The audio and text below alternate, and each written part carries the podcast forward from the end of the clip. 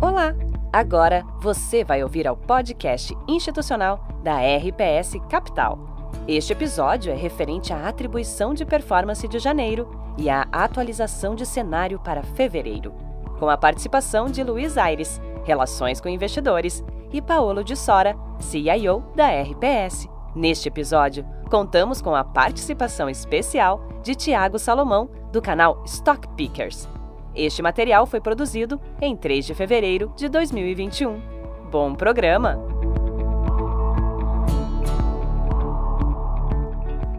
Olá pessoal, Luiz Aires, RPS Capital.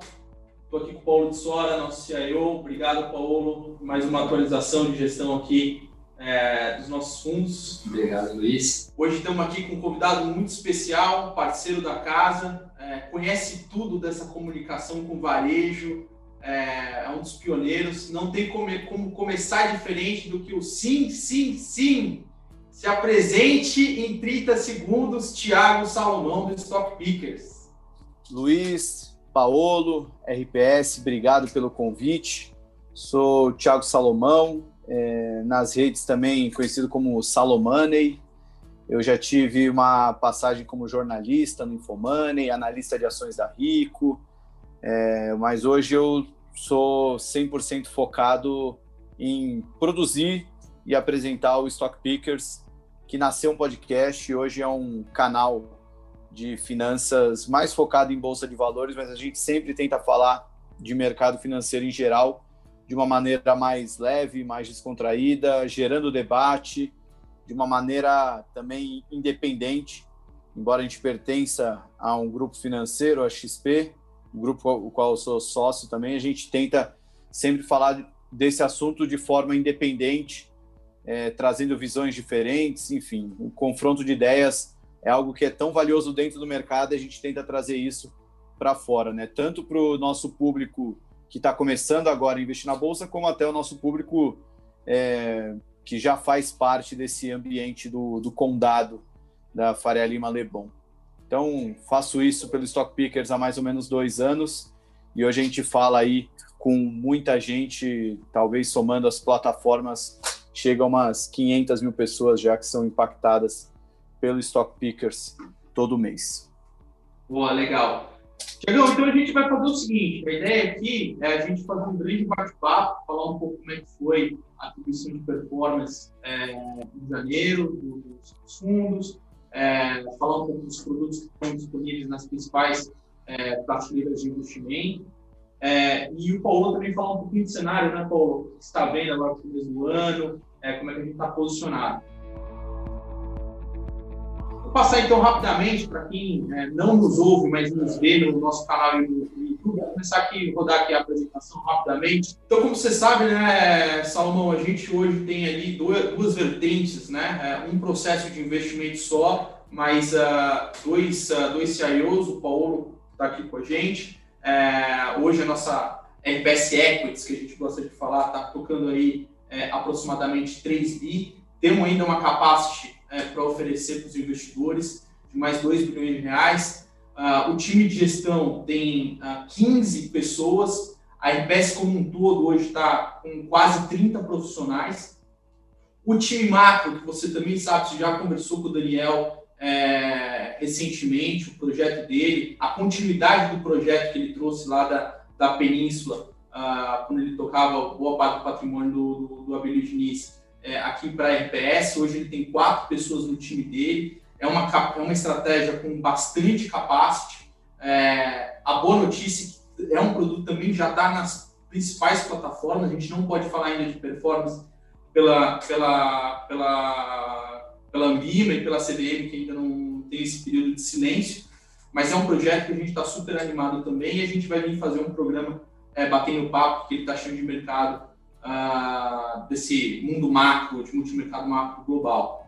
Segundo em frente, Salomão, o que, que a gente é, é, gosta de mostrar aqui na RPS? A gente fez um investimento muito grande no ano passado, trazendo esse time macro e reforçando muito a nossa área de, de, de risco, nosso risk management, quatro pessoas, é, dando suporte ali para o Paulo e para o Daniel. E falando especificamente dos fundos de ações, a gente trouxe mais três três analistas super senior fo focados em Brasil e mais uma pessoa focada lá fora. Ah, lembrar que a RBS hoje faz gestão de equity global, obviamente a gente tem um, um, uma expertise uh, no mercado local, mas a ideia é dar para o investidor essa oportunidade no relativo estar é, tá posicionado ou no Brasil ou lá fora, dependendo do cenário.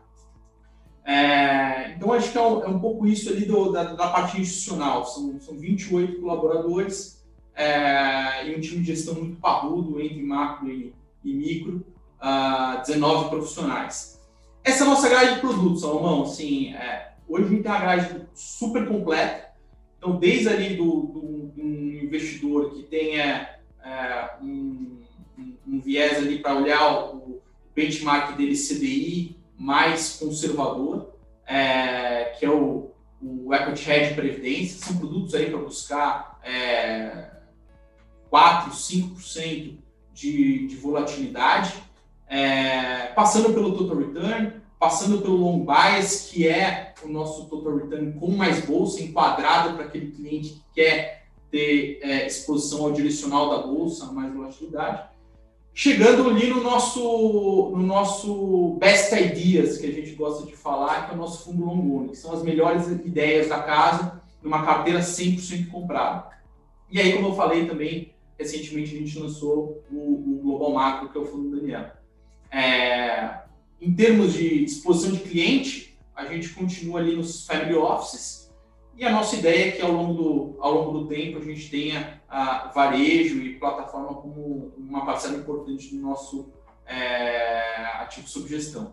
Cara, esse é o slide mais importante, eu acho, desses oito anos da RPS. Uh, o Total Return foi o fundo que durante muitos anos foi ranqueado como um dos uh, melhores, uh, um melhor fundo de, de, de investimento do Brasil. É, ele entregou uh, numa janela de oito anos, uh, 15,4% uh, de retorno anualizado. Isso com aproximadamente é, um terço do risco da bolsa. Então, no final das contas, para o investidor assim, que olha aquela história de buscar uma gestão que, que pela diligência uh, do, do, risco, em momentos de drawdown muito forte de mercado, uh, ou tire, time, tire o time de campo rápido, ou tenha estrutura de deliberativo para proteger o patrimônio, a gente tem um orgulho muito grande, mais do que o retorno, mas para essa gestão de risco. E aí você pega, é, o Paulo costuma dizer, né, Paulo, que fundo bom é aquele fundo que teve uma janela longa e passou por diversos ciclos de mercado, bons e ruins.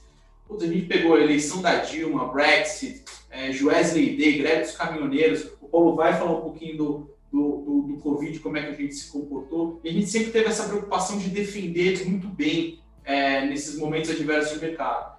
Ah, agora, também não dá para ser aquele, aquele, aquela gestora, aquele fundo urubuzão de plantão que, que não ganha dinheiro também quando o mercado anda, até porque a nossa visão global, né, Paulo, de, de mercado é de risk on mode, né, é de estar posicionado é, para o mercado de equities continuar andando, os mercados como um todo. E aí a gente pega um exemplo muito bom, foi é, de 2019 a 2020, quando teve aquele é, acordo do Brasil, do, do, do, da China e dos Estados Unidos, é, do trade deal, que as bolsas, os mercados raliaram, é ter flexibilidade também para pegar esse movimento.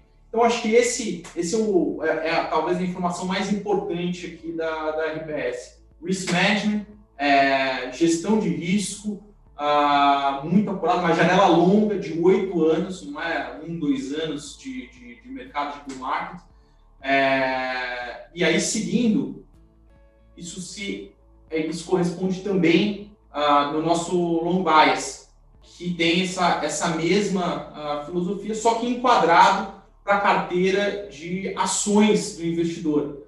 É, o que, que é o nosso long bias? É exatamente o total return, um milhão de reais que o Dr. Tani compra de Vale é um milhão de reais que o Long Bias compra de Vale. Só que ele está enquadrado, ele tem mais bolsa, que a gente gosta de falar aqui, né, que é o beta da casa, que é a bolsa da casa, ele está enquadrado no portfólio de ações uh, do investidor. Acho que esse que é o, o grande pano de fundo, né? É, o, o Total Return é um produto que roda com 30% a 50% de net, né, posição líquida comprada, direcional ou vendida, enquanto o long buys é um produto que roda de 60% com 80%, 90% de direcional comprado. Então, é um produto mais arriscado, tem mais volatilidade e ele funciona melhor com a bolsa em alta. Com a bolsa em baixa, ele vai perder é, o total return não necessariamente vai perder, a gente mostrou aí anos que a bolsa teve queda absoluta e o fundo foi muito bem. O long buys é um produto para quem está um pouco mais otimista e nós aqui nessa janela, talvez de um, dois anos, estamos mais otimistas num cenário base, por isso que a gente acha que o long buys é um produto que deve ir bem. Não necessariamente está otimista com o Brasil, né, Luiz, porque a gente faz gestão de equity global mas é um produto que deve ir bem nesse ambiente que a gente está construindo aqui, com nossa visão de juro baixo e provavelmente busca por ativo real mundo lá fora e equity sendo uma alternativa a isso. Esse gráfico mostra um pouco do que eu estava dizendo, né? O Total Return é um produto aí, a barrinha azul, é um produto que rodou com net aí por volta de 20% até 2019, com a queda da taxa de juros para a gente entregar o retorno absoluto de 15% ao ano que a gente quer entregar, que a gente veio entregando ao longo de oito anos. A gente teve que rodar esse produto, tem, tem, rodado o produto com um net maior, e, e, ele tem rodado com net na faixa de 40 com 50, como eu, eu havia dito. Até, Paulo, assim, a gente olhando para frente ali no, no, no slide, é, isso foi uma das coisas que contribuíram ah, no momento de, de queda do mercado no ano passado, rodar com mais volatilidade, rodar com mais net, obviamente proporcionou aí é, ter um drawdown maior do que historicamente a gente vivenciou, embora tenha sido em todos os nossos fundos menor que a da, da bolsa. Né? É, a gente entrou muito otimista ali com a visão de virada de 19 para 20, uma opinião positiva para o mundo ali depois do acordo do trade war Estados Unidos e China, e Brasil também vinha numa trajetória muito boa ali de reformas, aceleração de PIB, queda de juro, e aí realmente pegou a casa com uma visão mais otimista, uma das maiores realizações históricas né, das bolsas mundiais, e a gente perdeu, mas aí veio uma recuperação consistente, aí vou até falar um pouco da performance do ano mais para mais frente, uma recuperação consistente ali, já são cinco ou seis drawdowns relevantes que a casa teve ao longo desses oito anos e cinco, seis recuperações. Acho que esse negócio aqui é um negócio de maratona, de resiliência, de institucionalidade, de saber recuperar momentos mais difíceis, que a empresa fique bem, que os processos de gestão sejam até aprimorados. E a gente acha que hoje tem uma plataforma muito bem estruturada para encarar os desafios que vão vir com certeza pela frente nesse mercado é, difícil que é o mercado de gestão de ativos, ah, principalmente no, na América Latina e no Brasil, né, onde o cenário, o cenário máximo você consegue enxergar é o cenário de três a seis meses. Né. Eu queria só trazer um, vendo a performance de, de 2020, tem uma curiosidade que eu queria ouvir do Paolo. É, você, as, as, três estratégias se conversam muito bem, né? A long only, long bias e, e a total return. Mas, Paulo, para você, pela sua experiência, qual das três que é a mais, vamos dizer assim, a mais tranquila ali, a que você consegue levar com uma maneira mais, mais tranquila? E qual das três que você também gosta mais de gerir, né? Porque eu, pelo pouco que a gente, quer dizer, pouco não, a gente já conversou bastante, né? Mas pelo que eu já convivi com você, eu acredito que as estratégias mais táticas são as que você mais gosta. Por outro lado, a estratégia long only é um pouco mais tranquila, né? Porque você também não tem muito o que fazer, né? Não exige tanto do, do gestor no sentido de é, ser mais ágil, ficar vendido. Você tem lá, é, você tem que ficar predominantemente comprado. Qual que é a sua preferência ali? Onde é que você acha que surfa melhor? Então, eu, eu sou um cara de retorno absoluto. Sou velho, Salomão. Não acredito nesse negócio do o Brasil vai dar certo, no prazo. A, América Latina vai dar certo, eu acho que isso aqui não vai dar certo nunca. Então você tem que ter flexibilidade no mandato para poder ganhar dinheiro quando a coisa vai bem e ganhar o mínimo, proteger quando a coisa vai mal. Eu, eu gosto muito do nosso mandato autoritário, E como o, conjuntura, né, é, a gente acha que a conjuntura está mais favorável para o non bias. A gente acha que o mundo está com uma cara boa aí, saindo de uma recessão muito forte, com juros muito baixo, e nós vamos no Brasil e América Latina, as emergentes, vão ser empurrados para cima pelo movimento do S&P, pelo movimento do Nasdaq, pelo movimento de equities globais. Então, acho que a gente está numa janela mais otimista. O long bias é um produto que tem bastante flexibilidade também. A gente usa muito derivativo nele, a gente usa moeda, a gente usa commodities, a gente usa taxa de juros até para uh, eventualmente proteger, fazer hedges, né, como a gente costuma dizer nas posições, mas é um produto para quem está um pouco mais otimista. Naturalmente, ele roda mais comprado e ele perdeu, por exemplo, na, na crise do fevereiro e março do ano passado, ele perdeu mais ou menos uns 60% do que a Bolsa perdeu. É um produto mais arriscado, porque o americano perdeu 20% do que a Bolsa perdeu. Então, uhum eu fico ali entre o protometano e o long bias, o long bias mais tático, porque é um produto para carregar para 10, 15 anos, eu acho que ele vai bem em momentos bons e momentos ruins. É, mas também não dá aquele tiro, né? A gente viu vários fundos aí de 50, 60, 70% de alta no ano, não é, é isso. É um produto para dar 15, 20, é, de uma forma consistente com, né, ao longo do muitos anos, é o que ele entregue, é, é o produto que eu me sinto mais à vontade. E no caso do nosso Longone, eu divido a gestão com o Thales Franco, sócio, que é, fica ali mais na parte micro, fica ali na, com os analistas, fazendo as análises mais bottom-up, os cases de carreira que a gente tem, e, eu, e ele faz uma gestão conjunta comigo no Longone, e tem funcionado muito bem. Assim, o nosso Longone, nos últimos oito meses, tem sido um dos melhores longons aí no mercado, exatamente porque ele tem a parte de carrego, que é mais parecido com um longon que o fundamentalista faz, numa parte do negócio, mas também tem uma visão mais tática, uma parte temática do longon, e ele, por exemplo, estava comprado em commodities, um longon tradicional, mas também às vezes nem tem commodities, porque é difícil de analisar, câmbio, minério, petróleo e tal. Ele fez o movimento também para si, junto com o Total Return, e ele performou muito bem aí nessa janela onde os mais fundamentalistas acabaram sofrendo um pouco. Então, ele junta um pouco das duas coisas da casa, mas é um produto para quem tá, gosta de estar sempre comprado. Eu, particularmente, no Brasil, gosto de estar sempre comprado. Agora, Salomão, isso é uma coisa, a pergunta que você fez é uma pergunta muito importante, porque muita gente me pergunta, putz, uh, Luiz, qual que é o melhor produto da casa, né? Sempre tem essa história. Cara, na verdade, não, não tem isso, porque é, o que a gente se propôs a fazer é ter o total return com mais bolsa, que é o long buys, ou ter o total return com mais caixa, para o cliente que não quer tanto risco. Então, no final das contas, é, é aquela história lá do supability, né? Que, que, o, que o banker, que o gerente, que o agente autônomo fala, fala o cliente é, putz, não, eu sou o cliente, eu quero, eu quero exposição a, a, a mais simples. A gente tem o Nubank. Ah, não, pô, sou o cara que tem a, o, o, sou mais baseado no CDI, gosto de, de, de estar em produto mais conservador, tenho Equity Hedge. Então, no final das contas, quando você olha a grade da RPS, é uma gestão só, né? Isso que eu acho que é uma coisa importante para deixar claro, que essa é uma pergunta sempre recorrente. É bem, é bem legal isso aí, porque é um pouco da.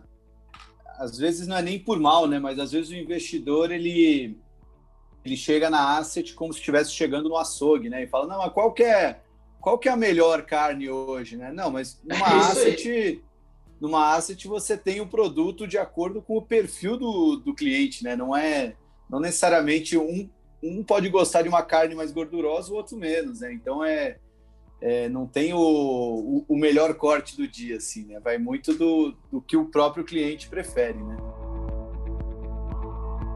Vamos fazer o seguinte, então, Paulo. Vamos fazer, a gente falou muito no, no nosso podcast no mês passado da história do inflation trade, né? Do, da história de, do, do mundo migrar um pouquinho mais para valor.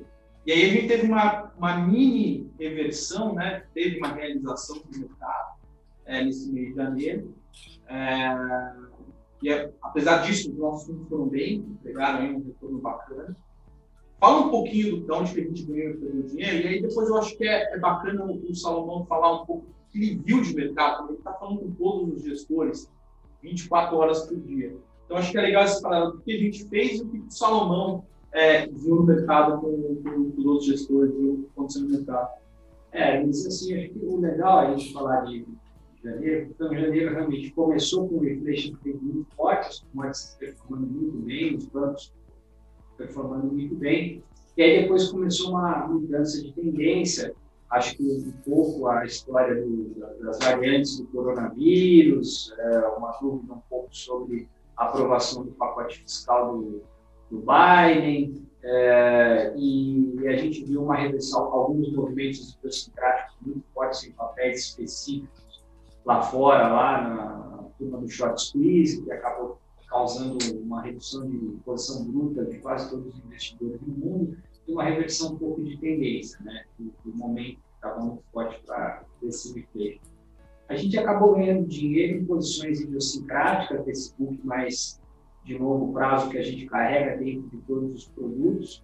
E então a gente tinha uma carteira equilibrada que não sofreu é, estar muito comprada em, em global cíclicos quando houve, de fato, uma realização. Então, tem o MPETS, que é uma posição que a gente carrega desde o IPO, tem sido bem ganhadora. A gente tem uma posição em, em, intermédica, que obviamente teve um movimento para a Pivida e os papéis subiram bastante, a gente tinha uma posição é, intermédica, a Meli, que é uma posição que também a gente carrega bastante, desde que começou esse negócio do do, do mundo digital, das pessoas buscarem mais empresas tecnológicas, e-commerce, a gente veio com uma nele, de fato foi a melhor empresa em termos operacionais e foi uma situação ao longo desse período todo aí da, da busca por, por empresas mais digitais. A gente também tinha tem uma posição em local, local web que, que foi bem, uh, e aí um pouco das commodities, a Suzano, que era uma commodity mais celulose, uma commodity mais menos consensual do Vale, e ela tradou bastante bem o cenário mais positivo de celulose que está começando a se materializar. Uma carteira diversificada, onde o nosso stock picking fez bastante diferença, a gente ganhou bastante dinheiro no, no Alfa, né? relação ao Beta, que foi Beta onde teve uma realização de quase 3,5% da Bolsa Brasil. A gente conseguiu surfar bem e manter uma consistência boa em relação às performances que já vinha sólida dos nossos fundos desde o do, do terceiro, do quarto trimestre do ano passado. É, então, Acho que uma coisa legal aqui, Paulo, que nessa performance mostra bem essa história da flexibilidade de fazer geografia. Né? Então a gente pega, além de ter ganhado uns polêmicos sintáticos aqui, é, ações nos Estados Unidos, índice nos Estados Unidos, a própria CIRS, próximo CEMEX, é, S&P, é, Microsoft, essa flexibilidade a gente poder operar outros mercados no relativo faz bastante sentido nesse momento. Né? Até porque, sei lá, talvez tenham pessoas que nem eu que não estão tão otimistas com o cenário estrutural de Brasil. E você não precisa estar otimista com o cenário estrutural de Brasil para investir nos nossos fundos, porque a gente tem essa capacidade com uma equipe muito grande de analistas, tanto bottom-up quanto top-down, né, macro e micro, é, de, de fazer posições tanto na América Latina como fora da América Latina. E aí a gente pode até entrar já na, na, na performance do ano como um todo, né, Luiz? E fazer um recap um pouco do que aconteceu. Ah, não, aqui não tem, né? Não, é, eu, eu acho que aqui, até para a gente fazer o, o, o, o gancho para o Salomão, acho que é legal ele falar um pouquinho também do que, que ele viu em janeiro, para a gente olha, fazer a eu, ponte para o cenário que a gente está olhando. Tem até uma. É, eu tenho até uma eu queria muito ouvir esse cenário que o Paulo falou uma frase muito importante, né? você não precisa estar otimista com o Brasil para investir na gente.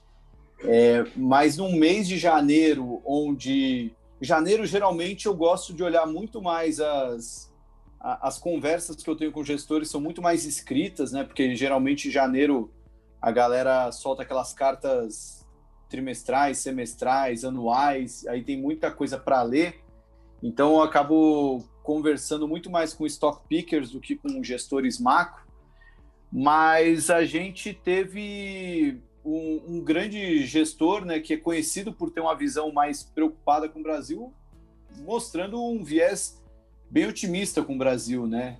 É um gestor multimercado e, e a gente percebe que a maioria dos, dos gestores estão otimistas com o Brasil nesse, nesse momento, né? Pode não estar super otimista, mas estão assim a combinação de juro muito baixo é, com retomar que o retomada da economia no mundo pós-vacina e essa, essa, expansão de lucros que a gente pode ter e com, combinando com o juro muito baixo, a gente pode ter uma, uma combinação perfeita aí para renda variável e o Brasil entra muito bem nisso aí.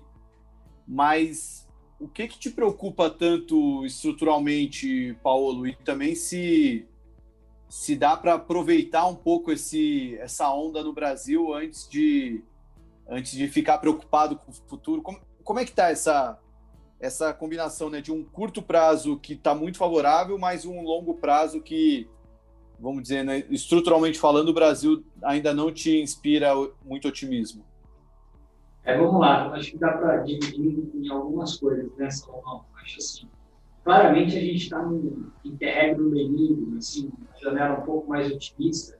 Acho que até em função um pouco do que aconteceu essa semana ali com a eleição da Câmara e do Senado, o governo conseguiu marcar território ali, pisar finalmente no mundo político, marcar para que veio em termos de, de, de, de, montar uma base mais sustentável. Então, colocou lá o presidente da Câmara e do Senado alinhados está é, fazendo um pouco da velha política, mas eu acho que é super saudável, e a gente tem uma agenda de reforma muito forte para conduzir, e a gente precisa de um, congresso do, do, executivo. Então, foi realmente uma vitória do, do, do governo Bolsonaro, isso cria uma janela mais positiva do curto prazo, a gente vai ver aí nas próximas semanas uma agenda de reforma sendo encaminhada pelo Guedes, próprios presidentes das duas casas falando do que pretendem votar. Então, vai se construir uma narrativa de que o Brasil volta à sua agenda de reforma comparada completamente ao longo do ano passado por conta do Covid e por conta também dos ajustes políticos que o Brasil veio vivendo nos últimos dois anos. Então, isso de fato cria uma condição melhor.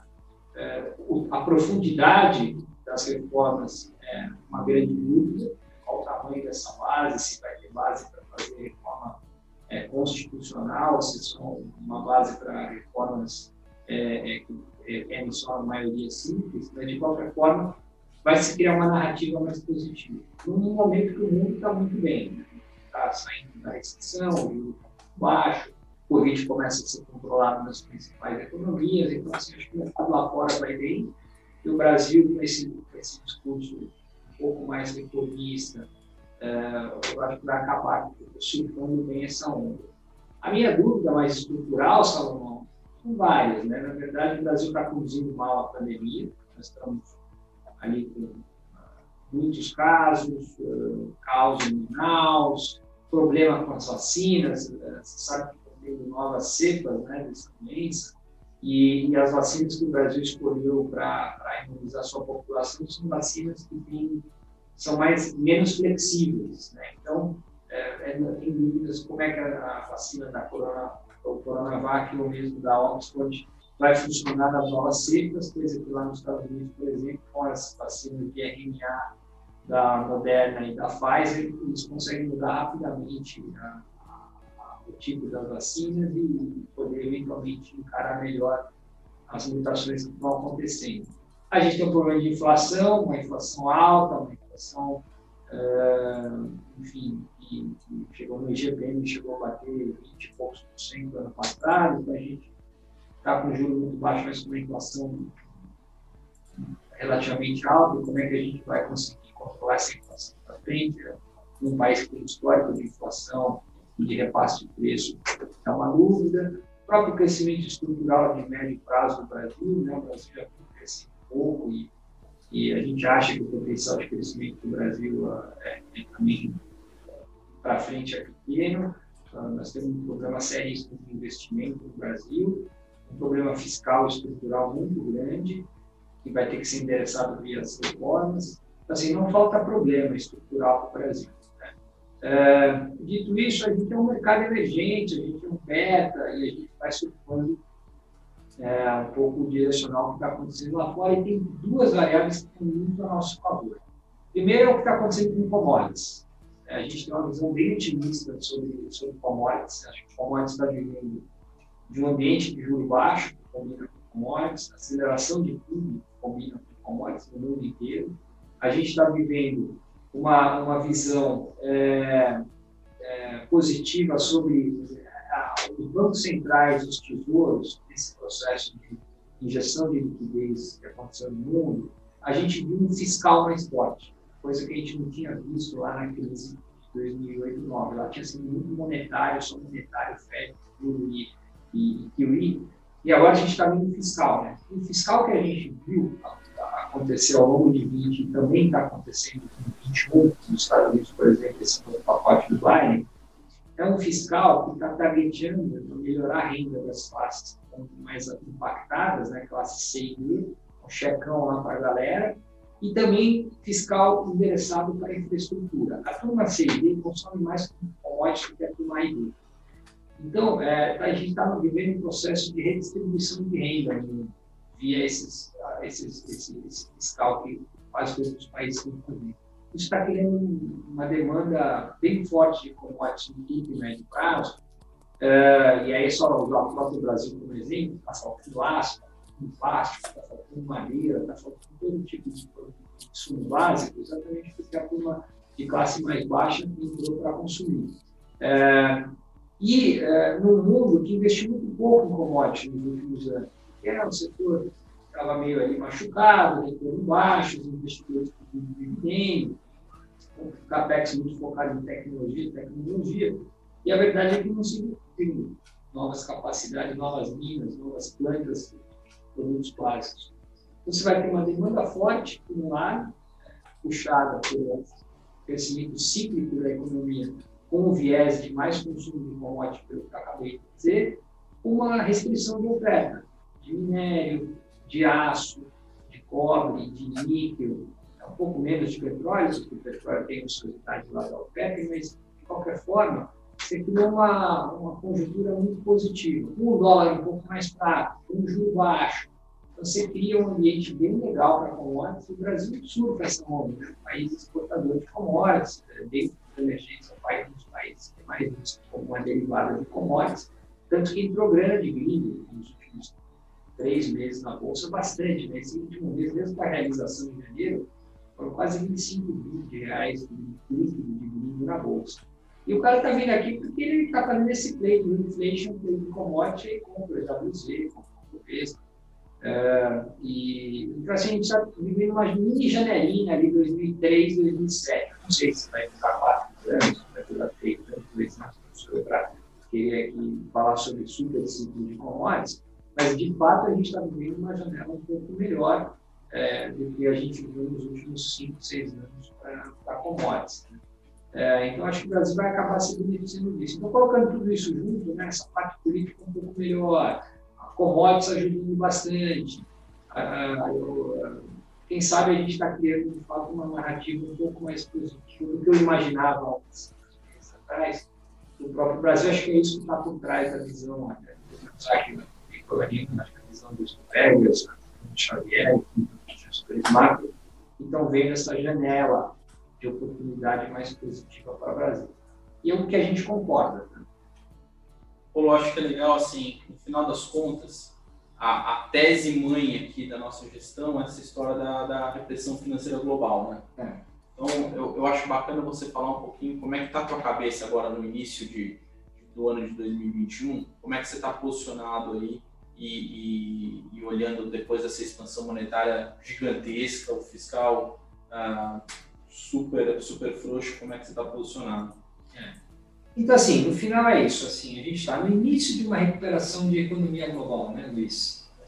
Faz seis meses que a gente está saindo da recessão, os PIBs ainda estão negativos, a parte industrial foi forte, mas a parte de serviço muito fraca. Nós estamos no início de uma recuperação. O Fed, o Banco Central Europeu, o japonês, mesmo os bancos centrais dos países emergentes, super uh, injetando liquidez. Então, é juro baixo, repressão financeira e retomada de economia. É hora de ter ativo real. Né? É hora de ter ativo real e ter bolsa dentro do grupo de ativos reais. Né? A gente está bem confortável com essa tese de médio prazo. Essa brincadeira não vai acabar esse mês ou mês que vem. Claro que vai ter mês de realização, claro que vai ter enfim, volatilidade ao longo do processo, mas a gente acha que de uma forma bem assim de asset allocation holística, a gente está bem confortável que se não acontecer uma catástrofe de uma nova cepa que faça com que nenhuma vacina funcione, etc., e a gente volte uma crise muito grande de PIB, que a gente vai viver um período mais otimista aí globalmente e é por isso que tem que ter mais bolsa, por isso que tem que ter mais long bias do que produtos com menos direcional. Então, acho que esse é o, é o grande pano de fundo, né? Porque está otimista com equities globalmente e, e aí a história toda que a gente falou sobre é, a recuperação do mundo realmente muito forte, aqui esse gráfico mostra que, de fato, o PMI, né, que é a parte industrial, retomou uma velocidade muito grande. No, no próximo slide a gente tem a história do dólar fraco com commodity, combina muito bem, emergentes com dólar também combina bem, a gente está vendo um ambiente de dólar um pouco mais fraco.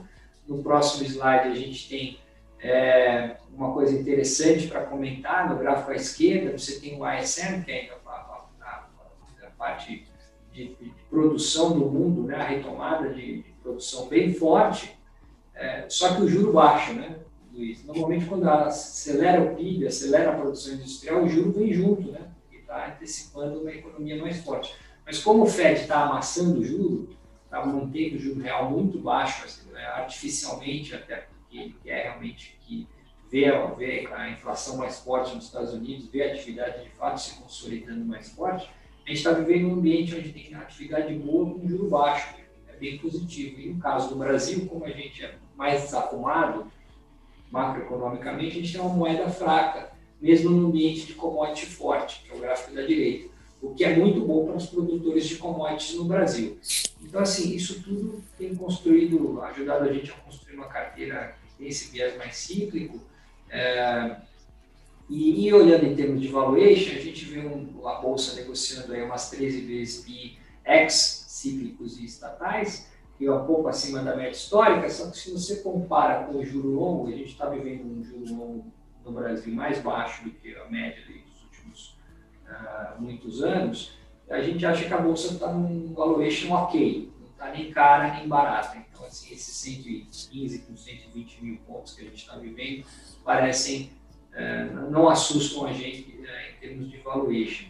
O que acontece na bolsa é que você tem dois grupos, né? o grupo da qualidade, né? empresas de crescimento, empresas mais idiosincráticas, que essas sim estão um valuation de 21 vezes, quanto o justo pela nossa conta deveria ser 22, ou seja, está ali meio fair, os bancos baratos, o gráfico da direita, de fato, negociando a 8 deveriam estar 11, mas a gente não gosta do estrutural de bancos, então não é a parte barata que a gente gosta de ter.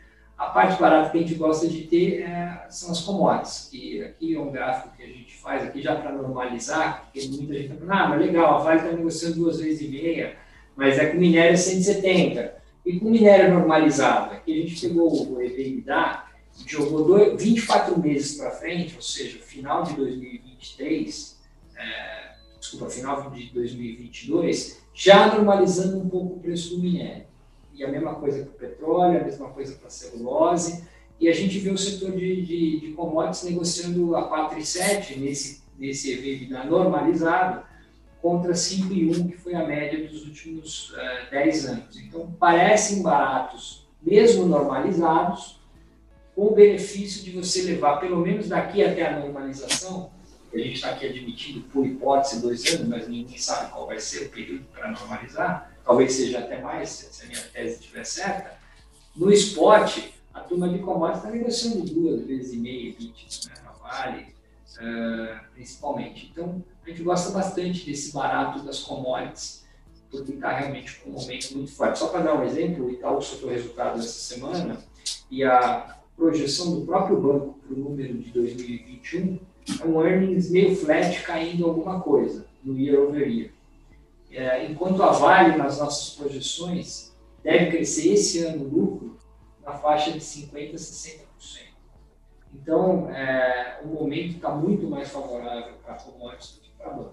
Então, aí é até uma coisa legal, porque o Salomão fica falando com os melhores gestores de, de ações, top pickers, é, do Leblon, da Faria Lima, e normalmente os caras vêm falar das grandes teses que estão muito ligadas ao consumo é, é, Brasil, né, o consumo local. E então, na verdade, que sim, a tua grande tese, claro que a gente tem os calls idiosincráticos, a gente até mostrou lá onde a gente não ia perder o dinheiro em janeiro, que teve os, os, os calls uh, domésticos importantes, mas eu acho que talvez a grande descorrelação hoje do nosso portfólio é essa história de estar mais posicionado no, nas commodities, né? Está posicionado no Brasil, como o próprio Salmão falou que muito gestor macro é, otimista com o Brasil, então ele está Brasil, mas está mais ligado aí na, na, nas commodities, né?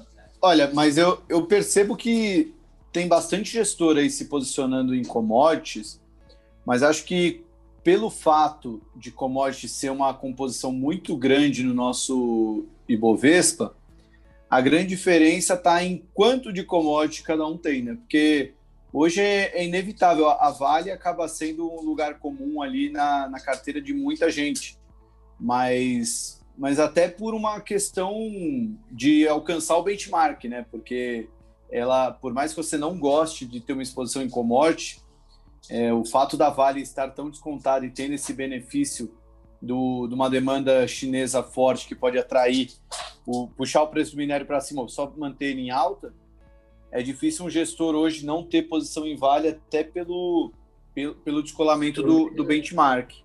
E eu acho que esse vai ser o grande, é, o grande dilema aí que a gente vai acompanhar, pelo menos eu, que adoro acompanhar os gestores de fundos de ações, é, se esse cenário de super ciclo de commodities se confirmar e a Vale tiver um ano excelente, a própria Petrobras também podendo vir a se beneficiar, como é que vai ser para os gestores alcançarem o Ibovespa, né? Já que é, é, um, é um setor que por mais que esteja na carteira dos fundos, ele nunca vai ser tão grande na carteira dos fundos como é dentro do Ibovespa, né? E, e até. Só uma boa notícia para os gestores é que bancos também é muito pesado e bancos está numa trajetória um pouco mais desafiadora, né? Então, assim, o cara pode ter commodities, que é o que a gente tem. A gente tem bastante commodities, mais do que o índice ou seja, temos mesmo bastante commodities, e a gente faz o funding nos bancos. É, uhum. eu, assim, tipo, claro, vamos acompanhar ao longo do ano, é, nunca é fácil, mas assim, tá difícil de fato ficar otimista com o banco, com o próprio Itaú dizendo que no ano, se tudo dentro do cenário básico, ele vai, na melhor das hipóteses, ficar com earnings flat, né? Então, é, fica fácil tirar um pouco bancos da frente, e aí você já está tirando lá, 25%, 30% do índice. Sim.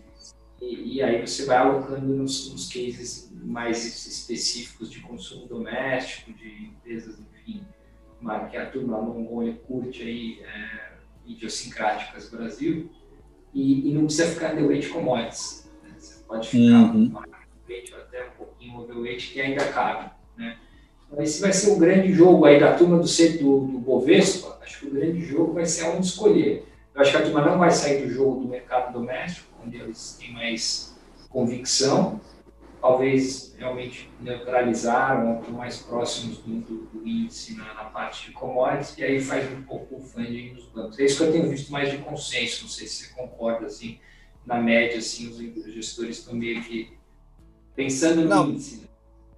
É, eu, eu, eu acho que vocês estão um pouco além de commodities do que eu costumo ver com outros gestores, mas de fato, o banco é uma posição que mesmo quem tem argumenta que é, é a posição mais frágil que tem, né? Que é, é, o, é aquela a mais difícil de justificar uma, uma, uma posição estrutural, né? Talvez para curto prazo tentar pegar algum movimento tático, mas é, é, os argumentos estão mais frágeis. Agora, até fazendo duas perguntas em um, até pensando no que os gestores têm, tenho visto cada vez mais essas novas empresas entrando na carteira de grandes gestores, Né? Você citou Pets, mas a gente cada vez mais tem visto gestor comentando sobre Melius, Enjoei, é, Aeres, Local Web, que mais? A Grupo Mateus, enfim, empresas que entraram agora, a gente sabe toda a toda a desvantagem informacional que existe no IPO, né? Por mais que você estude, você nunca vai saber, aliás, você vai saber bem menos do que quem está te vendendo. Então isso gera um desconforto para os gestores é, entrarem em IPO ou esperam um pouquinho para entrar. Mas a gente tem visto muitas, muitas dessas empresas já sendo encarteiradas e com uma posição até significativa. Queria saber se vocês estão de olho aí, em, já entraram em outros IPOs, estão de olho nessas empresas, ou estão esperando algum IPO mais quente? Né? E a que preço também entrar? Também tem essa segunda variável, a variável de informação, e se o preço que o cara está te vendendo é um preço justo. Exato, porque aí o outro ponto é, é, é, dentro desse mesmo assunto, né? Mas assim, você vai fazer uma análise fundamentalista tradicional em cima de, de sem citar nomes aí, mas pega qualquer dessas empresas de IPO e divide o preço pelo lucro e você vai se assustar, né? Você vai cair para trás e, e falar, meu Deus, como, como essa empresa já subiu tanto, sendo que o lucro esperado é esse. Mas o, o mercado também está passando por uma nova realidade aí de como analisar empresas, até pegando pelos dados que vocês trouxeram na apresentação, né, da comparação do, do prêmio pelo risco com o yield da bolsa, que é, isso tende a mudar, vai ser diferente do histórico.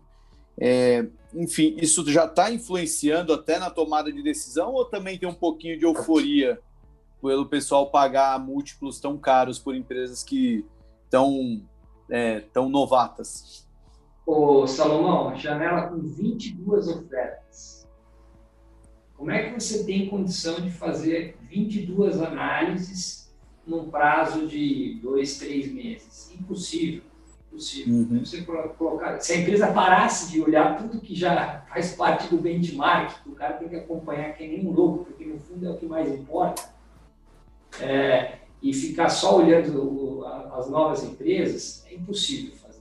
O que a gente tem feito é um pouco assim, faz ali uma, um screening inicial, ah, o tema setorial interessa mais ou menos, e aí vai lá, foca em duas ou três ou quatro, e aí faz um estudo um pouco mais profundo. Desses IPOs recentes, a gente entrou, a gente tem uma posição em Grupo Mateus, a gente gostou do case, apesar de não ter acreditado bem, a gente acha que o Grupo Mateus está executando muito bem ali uma, uma uma expansão no norte e nordeste, uma coisa, o cara é um especialista ali em supermercado naquela região, dominante. A gente gostou do case, temos carregado, não foi na hype, até treinou mal esse papel. A gente entrou em Quero Quero, que é uma empresa que se beneficiou muito desse negócio de construção civil, é uma empresa que, que, que é uma empresa que trabalha mais no interior do sul, então, ah, surfou muito bem essa, essa onda de, de reforma de casa, compra de eletrodomésticos, empresa de material de construção civil de pequenos municípios. Esse a gente entrou e gostou e tem carregado. A PETS, que a gente mostrou aqui, é uma posição que a gente estudou bastante e tem. E, assim, tipo, a Reddor, a gente tinha uma posição grande em, no setor de saúde, tanto na internet quanto na Rapvida, e agora com esse movimento recente das duas, a gente vendeu e, e migrou para a Rede Dora, uma posição importante da casa que a gente estudou muito e gosta muito do case e a gente tem. Do que vem pela frente, uh, assim, os que a gente mais está se dedicando e, e, vamos ver se a gente vai ou não vai ser alocado, porque também às vezes tem isso, você estuda que é nem um louco, é, tal, e no final você não recebe uma alocação, principalmente com um fundo que já é maior como o nosso, tem, tem essa questão também do quanto você vai gastar de tempo versus o quanto você vai conseguir montar de posição e quanto você vai ganhar. Mas, assim, do que está vindo pela frente, a gente fez um belo estudo e estamos gostando muito da história de Demob, tá? É um case que, de fato, a gente, a gente gosta bastante e vamos ver como é que vai ser a precificação e a alocação, é, acho que é semana que vem. E é, Local Web, que é uma posição que a gente já tem, é, essa está surfando a onda da Tesla, do, do, do, campeão vira super campeão. E o cara está fazendo certinho, assim, a ação subiu para caramba, está num valuation bem, bem diferente do, do setor onde ela costuma operar, e ela está levantando capital exatamente num valuation mais alto para consolidar ainda mais a, a, posição que ela tem aí é, nos subsetores que ela está posicionada. Então aí é, realmente é o, o, exemplo cabal da história do líder é, cada vez mais líder. Então, é um outro case que a gente gosta, a gente deixou um pouco o valuation de lado, aí não tem EV/EBIT, daí não tem PI, aí é EV Sales, Salomão, quanto a empresa vale versus a receita. É, Para quem é de commodities, que nem eu historicamente, fica difícil de, de, de, entender. É por isso que eu tenho dois analistas especialistas nisso aí, que olham tech no mundo e, no Brasil, para tirar um pouco o meu, meu, meu foco em, em geração de caixa, em lucro desse ano, porque de fato são casos de altíssimo crescimento e M&A, então tem realmente uma lógica diferente. Mas a gente tem sido muito, no final das contas, muito criterioso, como a gente sempre é, olhando poucas da, do grupo grande de ações que vem, e é o que dá para fazer. Infelizmente, os bancos vêm com. fica dois anos sem nada, e aí depois vem tudo na, numa janela de seis meses.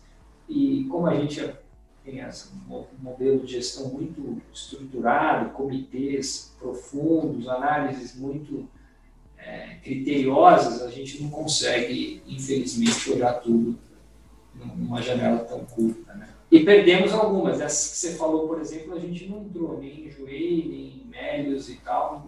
De fato, não olhamos e erramos, porque foram papéis que subiram muito.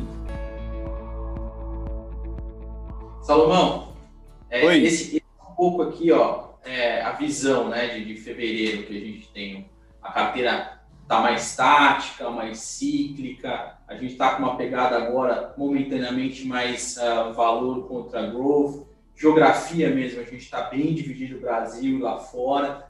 Agora eu tenho certeza, Salomão, a gente não combinou isso, mas eu tenho certeza que você vai perguntar de Oi Eletrobras. Então você pode perguntar, não combinou, mas você pode perguntar o que você está achando dos dois papéis.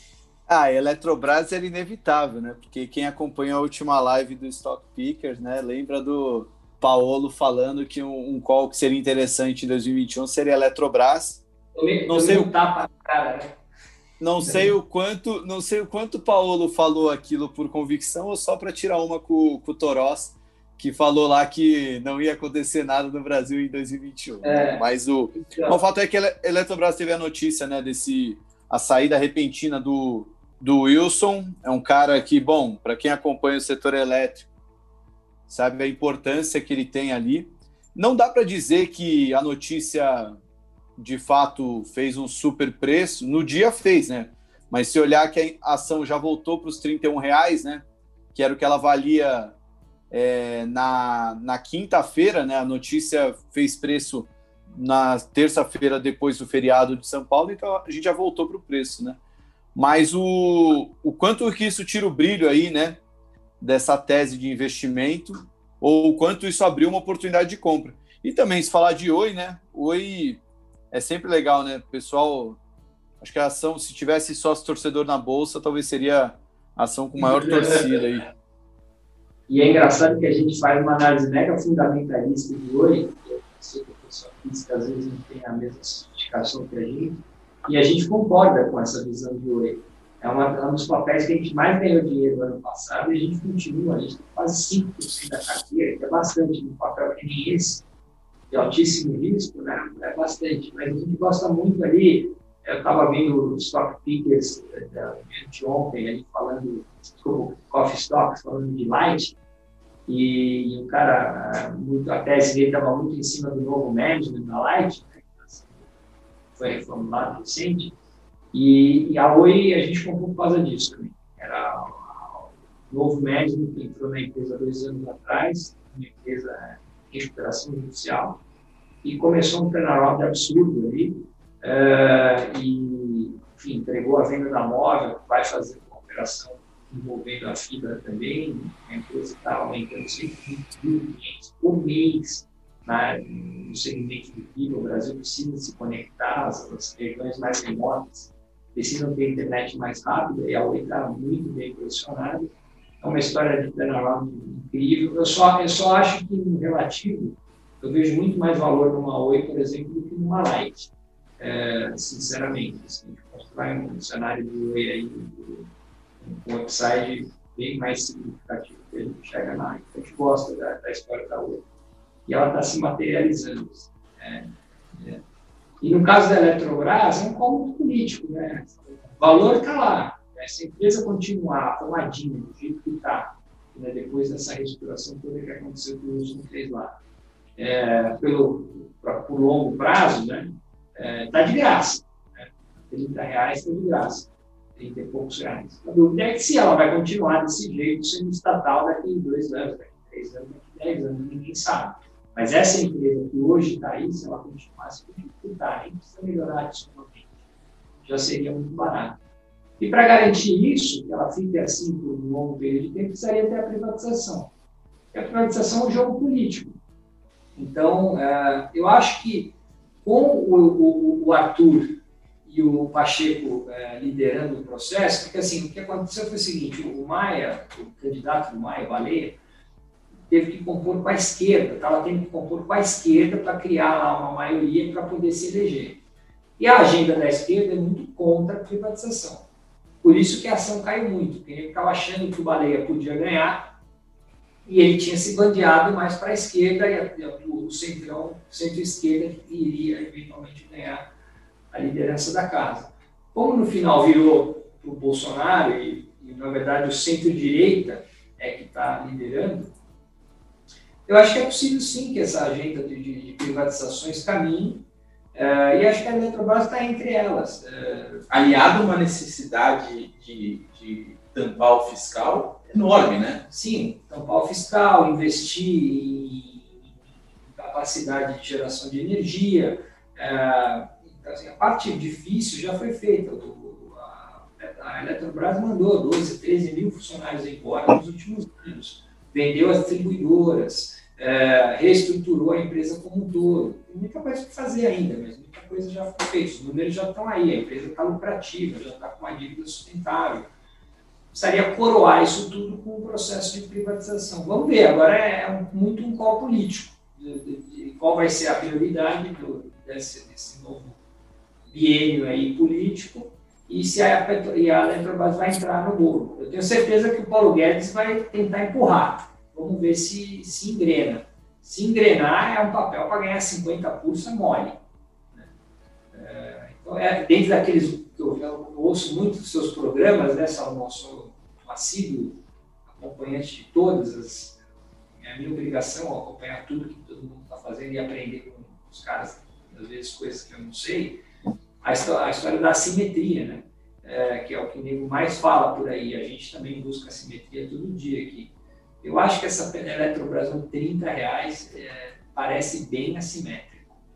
É, não sei uhum. se vai acontecer de novo, é um call político. É, mas se acontecer, é, eu acho que você tem 50 para ganhar. E se não acontecer, eu acho que você tem, nesse nível de preço, pouco para perder. Dito isso, quando eu falei isso, umas semanas atrás, um mês atrás, a ação estava 36, 37, e eu perdeu seus 20% da brincadeira aí quando o Wilson saiu. Não, pode ser pessimista, deu oportunidade para o cara comprar. É, deu oportunidade, é, deu oportunidade. Tudo é questão de prazo. a gente tem uma posição pequena aqui, mas agora a gente pretende dar uma. Estava até esperando a decisão de, de quem iria de fato liderar as duas casas lá em Brasília, para a gente fazer uma incursão pesada lá, tentar entender como é que está a cabeça desses políticos, que é isso que no final vai decidir se esse papel vai ser ou não um home run para 2021. Salomão, estamos indo para o finalzinho, cara. Queria te agradecer bastante a tua participação. Você aí que é o famoso é, ícone, né? Como nosso amigo Rafael Furlanetti fala, é o líder dos podcasts, manja tudo sobre o assunto. Obrigado aí. Salomão, a gente está feliz, né? Porque eu sou palestrino Puta que par... ah, não pode falar palavrão, mas pelo amor de Deus, que maravilha. Posso falar? Para mim, ó, meu, o ano tá ganho. O ano tá ganho. Só falta, só falta a tia Leila comprar a Eletrobras. Né? Não, mas a tia Leila, o importante é que já falaram que ela tá testando o Pix lá com o presidente do Bayern de Munique. Vamos ver se vai funcionar. Mas, bom, foi, foi, um, foi uma conquista incrível, né? Mas num, depois de um ano 2020 tão difícil em todos os aspectos, os palmeirenses é, começaram 2021 com uma boa notícia. Eu tenho dois filhos fanáticos, né? Fanático, assim, no último grau, assim, você não tem ideia. E a família italiana toda dançando a tarantela depois da vitória lá do, de 1 a 0. Não, eu, da, eu já, da, eu já... 1 a 0 contra o Santos, né? Eu já fui eu já fui xingado no meu Instagram porque eu comprei um alto-falante e meus vizinhos tiveram que ouvir o hino do Palmeiras por muito tempo aqui no fim de semana. Acontece já... a cada 20 anos, né? A gente merece. É, pô. então, tem que aproveitar, tem que aproveitar. Não pode ir pra rua comemorar, então tem que comemorar de casa. É isso aí. Legal. Salomão, obrigado por, por, por nos ajudar aqui nesse podcast. Que isso, é. pô. Obrigado eu. Acho que, aliás, as palavras que vocês disseram Stock Pickers, eu, eu sempre digo que nosso trabalho só, só tem tido esse alcance, esse sucesso, porque existem pessoas como vocês que estão dispostos a compartilhar esse conhecimento. Porque, na real, o que a gente faz é isso, né? A gente pega grandes nomes do mercado que já viveram muita coisa, décadas de experiência de drawdowns, de bull market, e compartilha isso com as pessoas que estão chegando agora ou com as pessoas que é, estão nesse mercado, mas nunca tiveram essa oportunidade. Então, obrigado mesmo. Assim, eu acho que o sucesso do Stock Pickers deve-se muito à, à humildade de pessoas como vocês. Então, só agradecer e que em 2021 a gente troque ainda muito mais figurinha. É isso aí. Obrigado, irmão. Valeu, Salomão. Obrigado, não. Valeu, valeu.